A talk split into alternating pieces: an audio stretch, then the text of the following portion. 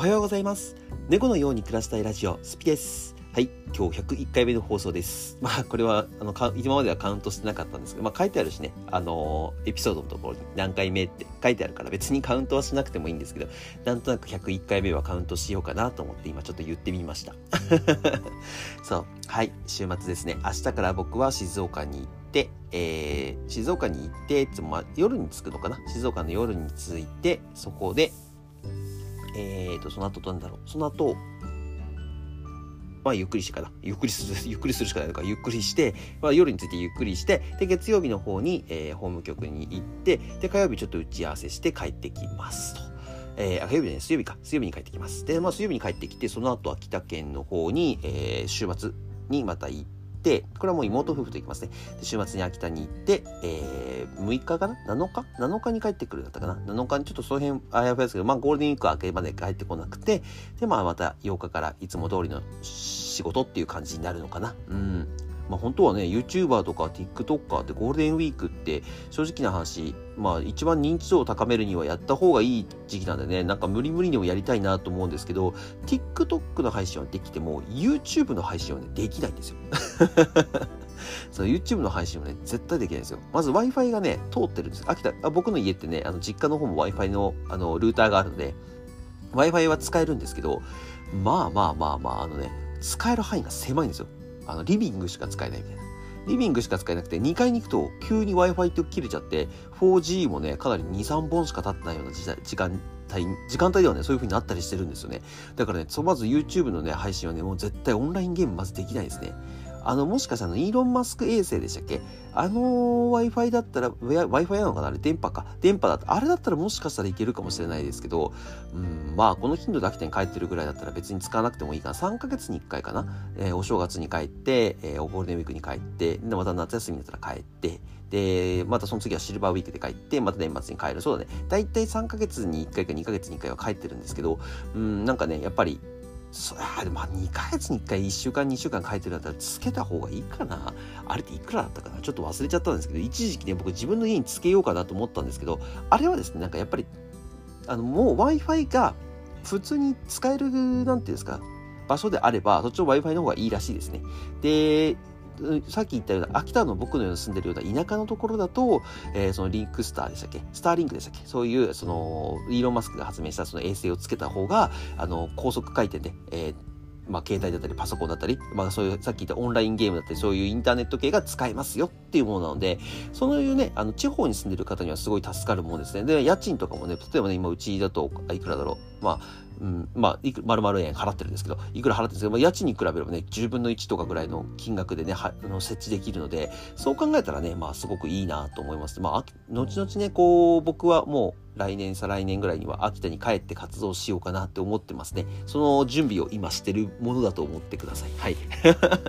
そう、秋田に帰るまでになんとか、えー、まあこのインフルエンサー活動なのか、それとも本業の方なのか、まあどちらもね別に家の中でできるので、そしたら別に秋田にスターリンクがあって、えー、やもっとね、もしかしたら2年後にはもっといい Wi-Fi が出てるかもしれないし、あの、イーロン・マスク衛星2とかが出てるかもしれないですね。そういうのがあれば、あの、全然、あの、まあ、秋田で仕事しようかなと思っておりますね。はい。まあ、別に今東京にいる理由ってないんですよね、正直。うん。まあ、打ち合わせでちょっと使うかなって言っても、それでも外に出る打ち合わせって月に2回あるかないからしね。まあ、静岡に行くのはちょっと面倒くさくなるけどね、秋田からと。一回乗り換えなきゃいけないので。まあ、それもね、別に飛行機行っちゃえば別にいいっちゃ、僕んちのね、秋田の家はね、えー、飛行機、えー、空港からすごく近いので、そう。秋田県の、えー、秋田市の駅に行くより空港に行く方が30分ぐらい近いのかな？秋田市までさ1時間ぐらいかかるんで30分ぐらい近いですね。うん。なのでね、あの、そういうこともいろいろ後々移住を考えております。移住って言ったらね、本当はね、今日話したいことっていうのは、えっ、ー、と、まあ、あの、まあ、どういう人が今一番億万長者に近いのか。なんだろう、一万億万長者に近い仕事は何かっていうのが、何かっていう、何か、何かじゃない、何か何かじゃない、何かっていうのを、えっ、ー、と、この間ね、えっと、ちょっと面白い、新、新、なんつったかな。ちょっと忘れちゃった、タイトル忘れちゃったけど、そういう本をね、ちょっと読ませてもらって、それを、えっ、ー、と、ちょっと今日はね、ご紹介しようかなと思っております。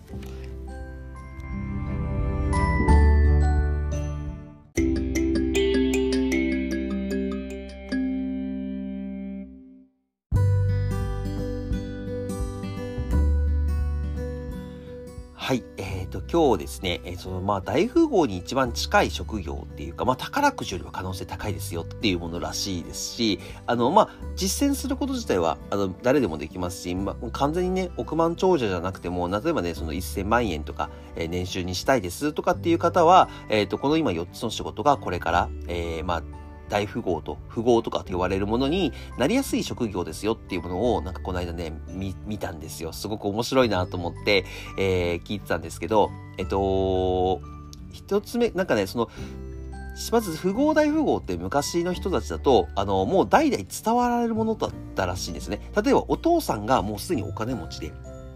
で、息子がそれをさらに大きくする。で、孫の代まで繋いでいく。で、これがね、あの、まあ、3代にわたって、あの、大きい会社を作っていくとか、えっ、ー、と、まあ、成功を3代で収めると。えー、まあ、3世代か。3世代で収めるっていうものが、今までのやり方だった、まあ、昔ですよね。本当に今ではずっと考えられないぐらい昔なんですけど、いや、今では考えられないぐらい昔でもない。僕が子供の頃ぐらいの話かな。うん。まあ、そのくらいの話なんですけど、で、まあ、なんでそうやってなってたかっていうと、えっと、ななんでそうやって、まあ、なんでかっていうと、まあ、もちろんね、あの、親が一番1代目で作る、1世代目で作った会社。まあ、ここはね、あの、やっぱり要は、成長するには、また限界があったと。で、親が作ったベースを子供がそれを飛躍させる。で、飛躍させたものを子供は、そのさらに子供、要は、あの、一番一、世代目の孫ですよね。孫は、さらにそれを、え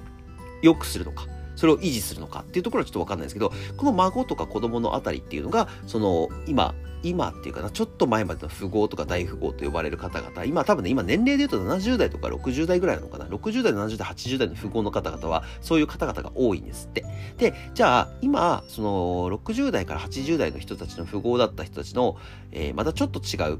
1世代で、えー、お金持ちになった人たち。要は自分がゼロから作って、一気に、まあ、成り上が、成り上がったっていうとなんかちょっと変な言い方ですけど、まあそうですね、成り上がったんですね。成り上がった方々っていうのは、えっと、なんだろう。まあ、僕らので言うと、30代に、30代後半からったかな ?30 代後半から40代、50代が、えっと、その世代だって言われてるらしいんです。まあそうですよね。働き始めて50代でもやっぱり20歳から仮にね、早めに働いたとしても、3、早めでもないから15歳から働けるのか。まあでも、まあ普通の人は大体20歳ぐらいから平均すると働くと思うんです。そしたら、まあ30年ぐらいで、まあ大富豪と呼ばれるものになってますよねっていう感じです。まあこれね、何が違うかと言いますと、やっぱりあの、出てきたものが違いますね。うん。まあ一つ投資、まあ投資家っていうのは、これあのー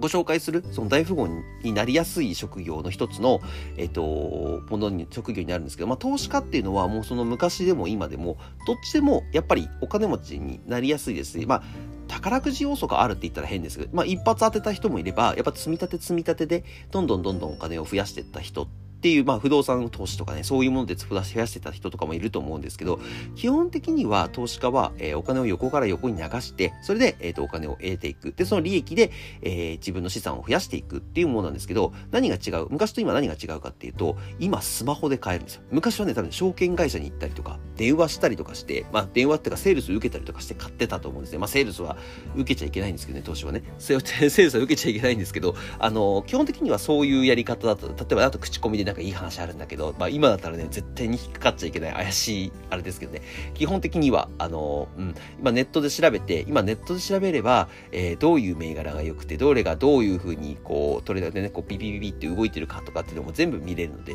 もうそのことね、1時間ごととかっていうレベルじゃないですもんね。1分ごととかで見れちゃうので、そしたら、えっと、まあ、昔の人は、まあ、手足使って、手足が足か足使ってやってたことを、今は指一本でできちゃうので、まずこの違いは投資家としては全然違いますよね。だって楽に買えるんですもん。で、誰でも買えますよね。そう、誰でも買えちゃうんですよ。だからこの投資家っていう仕事一つ見ても、昔と今だとやり方が違うんですね。で、まあこれがね、孫の代まで繋がるかって言ったら、ちょっと、ちょっと微妙なところなんですけど、まあ、あのー、基本的には、例えば投資でお金を儲けた人は、じゃあ次の世代の、えー、子供の世代は、なんか大きい会社をその投資のお金で作って、作って、それをまた大きくするっていうことができたわけですよね。そうそうそう。だから投資家一つ見ても全然違うんですね。で、あとまあね、大きい違いで言うと、えっ、ー、と、動画投稿者。えっとね、これがね、億万長者ランキングに入ってて1位なんですよ、実は。そう、これ1位なんです。あのー、これ見た時にちょっと触れたっていうかね、ちょっとね、あのー、鳥肌が立ちますね。あ、え、なんでこれ1位なのと思って。なんかね、この4つ名前、なんかね、4, 4つの名前上がってたの投資家と、えっ、ー、と、動画投稿者と、あと何だったっけかなまあもちろん企業とかもそういうのも入ってるんですけどその中にね一つだけちょっとあのこの動画投稿者っていうのがねなんかすごい異例だなと思って見てたんですけどななんでこれと思ったらあの基本的にはえっとフリーランスでできることなんです。まずこれって。誰でも、要は誰、さっき言った通り、誰でもできることですね。投資と一緒です。まあ、投資はね、お金があれなければできないんですけどね。投資はお金がなければできませんけど、YouTube とか、えー、TikTok とか、あと、まあ、他のライブ配信アプリとかかな。あの、ライブコマースとかあるじゃないですか。あの辺って基本的には、えっ、ー、と、iPhone とかスマホが1台あればできちゃうんですよね。て、そうそうそう。で、まあ、あの、コストは携帯代だけですよと。まあ、もまあね、高速 Wi-Fi とかね、よく言えばどんどんどんどんいっぱいあるんですけど、まあ、基本的にはスマホ1台できますよっていうものが一つまず条件としてあるわけじゃないですか。で、誰でもできる。で、えっ、ー、と、今、この動画投稿者っていうのは、場所も選ばないんですよ、ね実は正直な話で言うと。うん。先ほどの電波の話をちょっとさせてもらったんですけど、場所を選ばないので、どこでもできる、えー、いつでもできる、誰でもできる。で、一回、まあ YouTube だったらね、一回やっちゃったものが残り続けて、そのままそれを広告し続けてくれるという、そういう素晴らしいものなんです。らしいんですね。そう。だから、えっと、動画投稿者っていうのは、一番億万長者に近いですよと。で、いや、でもね、なんかね、いっぱい人がさ、いるじゃない？でも、誰でも始めれるわけですから、もちろんライバルも多いんですよっていう話をしてたんですけど、実はね、ライバルね、多くないらしいんですよ、これ。実は。あの、チャンネルとかがいっぱい、もちろんね、この、当時 YouTube が出た頃とか、TikTok がね、一番最初の頃に比べれば、もちろんユーザー数っていうのが増えてますから、あの、なんていうんでしょう、増えてるは増えてはいるんですけど、でも、あの、それでも稼ぎやすいっていうのは、やってない人が圧倒的に多いらしいんですね。だからユーザーさんでも見てないけど、もうアプリは入れっぱなしとか、そういう人もやっぱり、だから10億人のうち、じゃあアクティブに何パーセントで動いてるのって、あれ公開されてないですよね。うん、多分公開されてないと思うんですよ。まあだからあの、ツイッターとかがね、よく10億人いるけど、本当に10億人も使ってるかって言ったら、そうでもなかったりするって、イーロンマスクがね、それをね、あのーこの間暴いてましたけど。そうそうそうそう。だから結局のところ、アクティブがどれぐらい動いてるかっていうところで見ると、増えてるようで増えてないらしいんですよね。そうそうそうそう。だからライバルが多くなってきてます。もちろん多くはなってきてるんですけど、そんな爆発的にもう何、オワコンだ、絶望だ、レッドオーシャンだっていうぐらいではないらしいんですよね。この、この僕が見た話の内容だとですよ。内容だとですよ。だから、その、なんでしょう。今から始めるのに遅いんだよなとか、もう無理でしょ、YouTube なんてっていうのは、基本的には、えーと、考え方の間違いらしいですね。はい。で、なんか少子高齢化とかも、はい、ある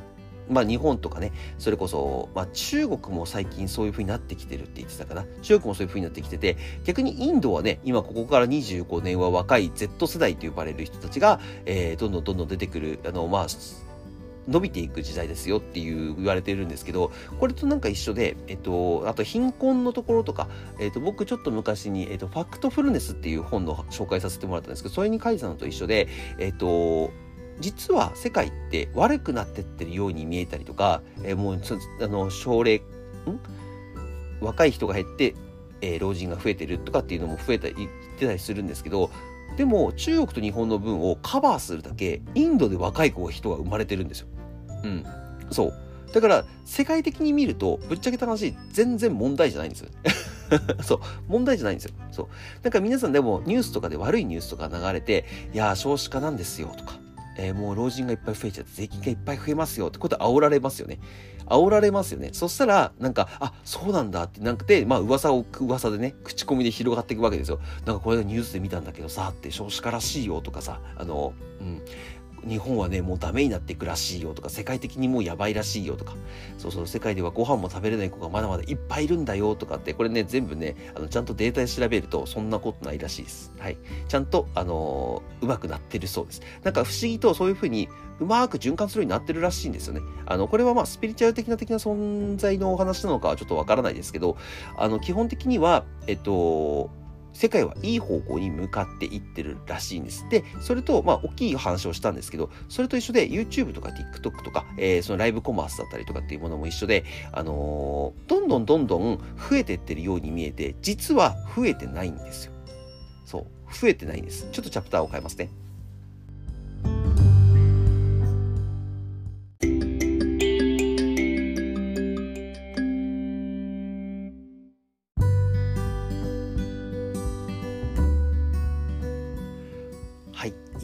ちょっとごめんなさい、変えちゃってごめんなさい、10分経ってましたね。そう。だから結局億万長者に一番近い職業は、えっ、ー、と、今のところだと動画配信者。まあ、動画作成者って言った方がいいのかな。動画配信者っていうとなんか YouTuber だけとかになっちゃったりしてなんか怖いんですけど、別にね、ライブコマースとか配信アプリでもいいらしいんですよ。ただ、その中でやっぱり TikTok、YouTube っていうところは、あのー、動画として一本のものが残るじゃないですか。ライブコマースはね、多分残らないと思う。残るのかな？あれアーカイブで残してる人もいるのかな？でもその商品売れちゃったらもうそのそれを流す必要ないもんね。ちょっとわからないですけど、あの、僕、ライブコマースはね、あんまりあのー、まあ、興味もわからなかったので、あの、あんまり考えてもなんか、やろうかなって一時期思ったことあったんですけど、結局ね、なんか、なんか日本だと絶対流行らねえだろうなと思ってやんなかったんです。で、結局のとこやらなかったんですけど、その、YouTube とか TikTok っていうものは、えっ、ー、と、まあ、動画がね、一本一本残るじゃないですか。もちろんエンタメ要素として残ります。まあこれはね、面白い人が何回もいますよっていうもちろんありますし、まああの、なんかビジネスライブ、ビジネスライバーじゃないや、ビジネス YouTuber とか、ビジネス TikToker っていう方々のなんか講義だったりとかそういうものっていうのもずっと残りますよね。まあ、これを残しておくことによって、要は自分が寝てる間でも、えー、それこそ、えー、休んで遊んでる間でも、その動画を回り続ける、見られ続けるっていうものにつくを作ってしまえば、永遠と回っていくわけですよ。だから何してても、えー、お金が入ってきて、そのお金で、要は投資したりとか、えー、例えばその動画を上げてて、えっ、ー、と、自分は何してるのって言ったら、その時間にまた別の仕事をしているとか、そう、時間をね、すごく作りやすいんですよ。不思議ですよね。YouTube とかってすげえ時間作りにくそうな、あの、職業に見えるんですけど、実はね、時間を作るのにも持ってきて、持ってこいの仕事だったわけなんですよ。僕それ聞いた時に、えー、全然そんなことないけどなと思って。僕だって一日の半分は活動に使って一日の半分はあの今仕事に使ってるから別にそんなこと全然ねえけどなと思ったんですけど確かにあのよく考えればあの僕のやり方がちょっと悪いだけで今これ例えばね僕ねあの Spotify とか全部やめちゃって、えー、もう YouTube だけやりますって言ったらじゃあどれぐらいの時間でやれますかって言ったら配信時間は例えば23時間、えっ、ー、と、その切り抜きの動画を作ってるだけなので、まあ、編集とか入る人はね、もう3時間とか入るかもしれませんけど、じゃあ仕事やってる時間とね、大した変わらない。むしろそれより短く進む可能性があるんですよね。で、毎日投稿っていうものは別に今 TikTok も YouTube もそんな推奨してるわけではないので、別にしなくていいわけですよ。そしたら、じゃあ、2日に8時間しか働かなくてもいいのかってなってくるんですよね。そしたらちょっと全然変わってきますよね。そしたら1日4時間ですから。もしかしたら3日に 1, 1本でもいいわけですよ。そうそうそうそう。そう考えていくと、時間の作れる、えー、お金の稼げる方ももちろんね、これはもう収入化されているとか、えー、ある程度ファンがいるとか、今からこうファンを作っていくっていう感じの、えっ、ー、と、なんて言うんでしょう。もちろん稼げる稼げない人はもちろんいますよ。いますけど、そこはやっぱり宝くじと一緒で、やらなければわからないので。そうそう。だから宝くじよりは可能性の高い話ですかね。今説明してるのは。今ご紹介してるのは、宝くじを買うよりは成功率の高い億万長者のなる方法です。はい。そう。だからその中で一番可能性が高いのはその動画投稿者ですよっていうものを今紹介してるので、あの、誰でもなれるわけじゃないです。誰でもなれるわけじゃないです。もちろんね、それこそ続けられる人がいないから、ライバルが減っていっても、ユーザー数が増えてもライバルは増えてないわけですから。そう。そう。続けられる人がいないんですよ、基本的には。要は。やっぱり諦めちゃう人とか、えー、まあ、なんか自分には無駄だなと思って判断して辞めちゃう人とか。まあ、これはしょうがないですよね。そうそうそう。でも、なんかまあ成功してたけど、何かの理由で辞めちゃったりとか、あとはもう YouTube のきあの規約に合わなくなってきてる人たちとか、もちろんどんどん厳しくなってってるよね。厳しくなってるので、だんだんそこで淘汰されてって、まあ、クリーンな人しか残らない状況になってると思うんですけど、そういうのに、えー、勝てなかったとか、そういうのがいっぱい出てくる、僕の内容は出てくると思うんですけど、基本的にはだからその YouTube とか TikTok とか、えー、そのライブコマースっていうもの、ライブ配信か、ライブ配信っていうものは、えっ、ー、と、これからの時代、まだまだ、えー、少なくとも2023年は、あの、稼げる、えー、ランキングの1位には上がってきてるらしいですね。これ日本で見た時かって言ったらちょっとごめんなさい、微妙なんですけどね。世界では1位です。世界で。そう。世界で見てたら1位ですって言いますけど、TikTok はね、この間アメリカが、えー、なんかね、ダメだと、もう TikTok は禁止だって言っていう裁判を起こしてね、その裁判で、えっ、ー、と、TikTok 側が負けてます。まあ、最高裁まで行くって言ってましたがね、TikTok 側が負けてね、結局、なんか今年の1月、あ、来年かごめん、来年の1月には、えっ、ー、と、TikTok はアメリカ撤退するって言ってて、で、アメリカが撤退した後に、今はもうすでにダウンロードができない状態だったかな。TikTok のダウンロードがアメリカの多分サーバーとできないでしょうね。そういう状態になってるらしいですね。だからその TikTok で活躍した人たちが、今 YouTube のショート動画の方にどんどん流れていく。なんかうまい話ですよね。うん、中国のアプリじゃなくてアメリカのアプリを使えなんて直接は言ってないですけど、なんかそう言われてるような感じしますよね。そう、俺、それはね、ちょっとニュース見てて思いました。あ、なんかちゃんとうまいようになってるんだ、誘導されてるんだなと思って見てて、今だから TikToker たちはみんな YouTube に移動してきてます。多分ね、僕遅から早から日本もそうなると思いますよ。うん、僕 TikTok すごい楽しくやってるんですけど、あの、多分ね、そうなると思います。うん、やっぱりお国柄だろうね。これはね、完全にね。完全にお国柄だと思います。で、結局その、ね、そのアメリカが撤退するって言ったのに関して、なんかヨーロッパ、EU の方も、どうしようかなって考えてるらしくて、あとカナダの方でもどうしようかなって考えてるらしいですね。だから TikTok ってなんかツイツイッターはね、まあどこでも使えると思うんですけど、日本とアジア圏内とかしか使えなくなるのかな？うん。そうなるとすごいしょぼいアプリですよね。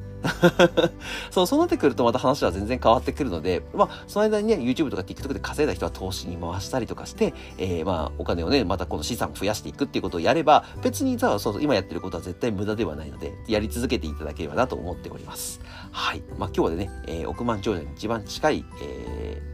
ー、職業、まあ、宝くじよりは可能性高いですよという職業をご紹介させていただきました。まだまだね、いっぱいありますので、ちょっと何の動画だったか忘れちゃったんですけど、思い出したら概要欄に貼っときますので、あの、よかったら見てみてください。はい。それでは、えー、概要欄の方に Twitter、Instagram、そして YouTube、TikTok 貼り付けてますので、よかったら登録と高評価よろしくお願いします。で、こちら Spotify の方ですね、登録していただいたりとか、コメントしていただけるとすごい励みになりますので、よろしくお願いします。それではまた次の放送でお会いしましょう。バイバーイ。